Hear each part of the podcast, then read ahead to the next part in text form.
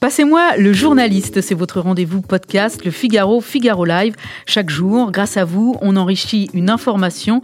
Si vous avez posté un commentaire ou posé une question sous un article publié sur le site, eh bien, je sollicite pour vous l'auteur du papier afin qu'il vous réponde. Je suis Charlotte Barillon de Nebouy et aujourd'hui, je vous emmène dans la rédaction du Figaro étudiant retrouver le journaliste Wally Bordas. Bonjour Wally. Bonjour Charlotte. Merci de nous accorder quelques minutes pour répondre aux internautes. Votre enquête sur l'idéologie racialiste qui fait peu à peu son nid au sein de Sciences Po Paris fait partie des articles les plus lus et les plus commentés sur le site du Figaro.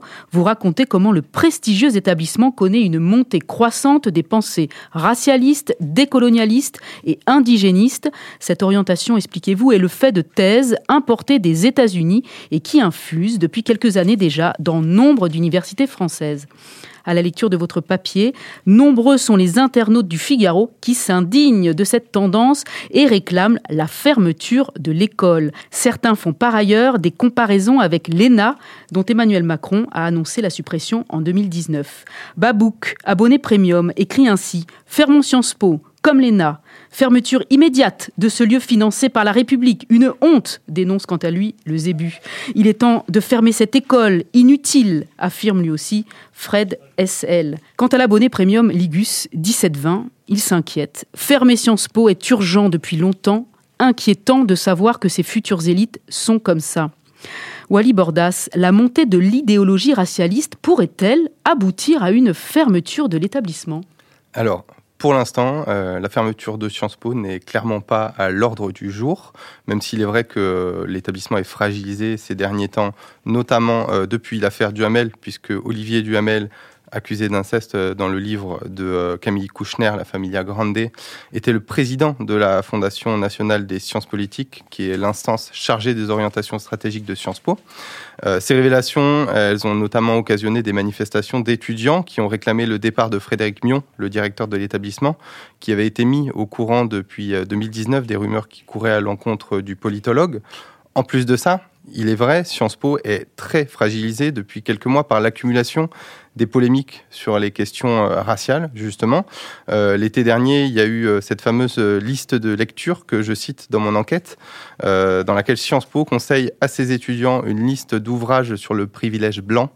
Il y a eu aussi fin 2020 l'apparition d'un groupe Instagram intitulé Being Black at Sciences Po, donc être noir à Sciences Po, qui réclame la création de cours obligatoire pour les étudiants à propos de l'intersectionnalité raciale, la théorie critique de la race et la pensée décoloniale. Donc c'est vrai que tous ces sujets-là, toutes ces polémiques-là, mises les unes à côté des autres, fragilisent cet établissement. Indépendamment des, critiques soulevées par euh, la montée de, cette idéologie racialiste qui peu à peu euh, fait son nid au sein de Sciences Po, et puis euh, toutes ces polémiques hein, que vous venez d'énumérer, est-ce qu'il est prévu que Sciences Po, Paris, ferme, comme c'est le cas pour l'ENA?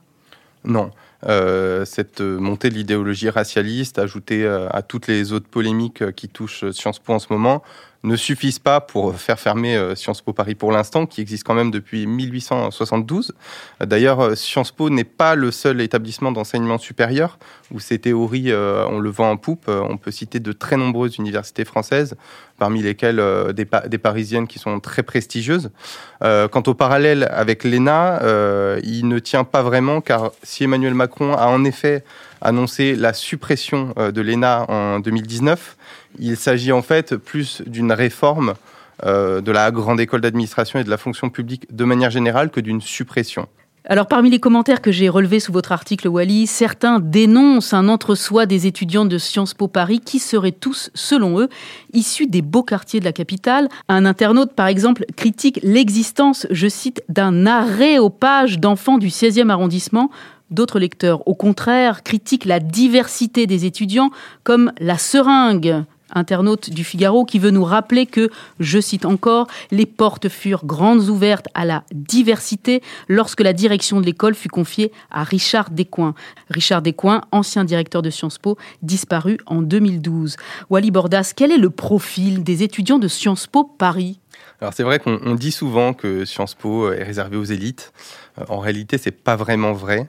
Euh, Sciences Po est une école sélective puisque euh, effectivement seulement 20% des élèves qui candidatent sont acceptés dans l'établissement, mais elle n'est pas l'école des élites ni celle des personnes habitant dans le 16e arrondissement de Paris. tout d'abord parce que il y a beaucoup d'élèves issus d'établissements situés en, région qui intègrent Sciences Po Paris chaque année. Aussi parce que vous le disiez, sous l'ère Richard Descoings, il y a quelques années, Sciences Po s'est ouverte euh, à d'autres types d'étudiants. Depuis 2001, Sciences Po a créé les conventions éducation prioritaire, qui est une voie d'admission spécifique ouverte à des lycéens qui sont scolarisés dans des établissements situés en zone défavorisée. Et donc, euh, si, on, si on regarde les derniers chiffres, par exemple, depuis 2001, il y a 2100 euh, élèves qui ont intégré Sciences Po grâce à ces conventions d'éducation prioritaire, ce qui est loin d'être euh, négligeable. Dernière question, Wally. Vous l'avez compris, hein, les commentaires sous votre article sont majoritairement à charge contre Sciences Po Paris et la façon dont les étudiants sont admis au sein de l'établissement ne déroge pas à la règle. Un concours d'entrée sérieux permettrait au moins de pallier certains de ces errements, affirme Mistofort. Et pour Félix, il faut simplement supprimer les admissions parallèles et rétablir l'admission sur concours.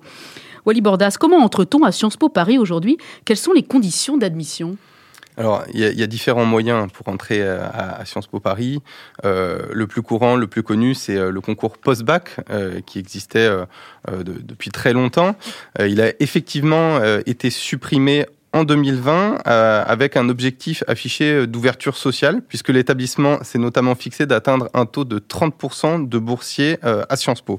Là où avant, euh, les étudiants devaient se préparer toute l'année pour des épreuves euh, redoutées en histoire, en sciences économiques et sociales et en langue, ils sont maintenant jugés sur euh, les notes qu'ils ont eues en première et en terminale, leur progression au fil de l'année et leur classement dans leur lycée.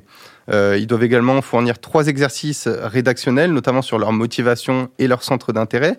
Et pour finir, ils ont un oral, l'oral qui a donc été conservé, qui existait déjà auparavant, où ils doivent se présenter, échanger avec le jury, etc.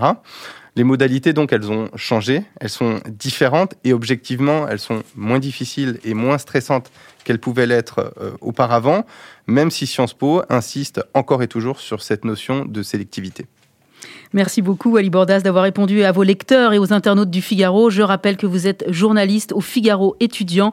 Votre enquête à Sciences Po Paris, l'idéologie racialiste fait peu à peu son nid, est à retrouver sur lefigaro.fr. Ce podcast a été produit par Guillaume Cabaret. Continuez à commenter les articles des journalistes du Figaro. Votre avis nous intéresse.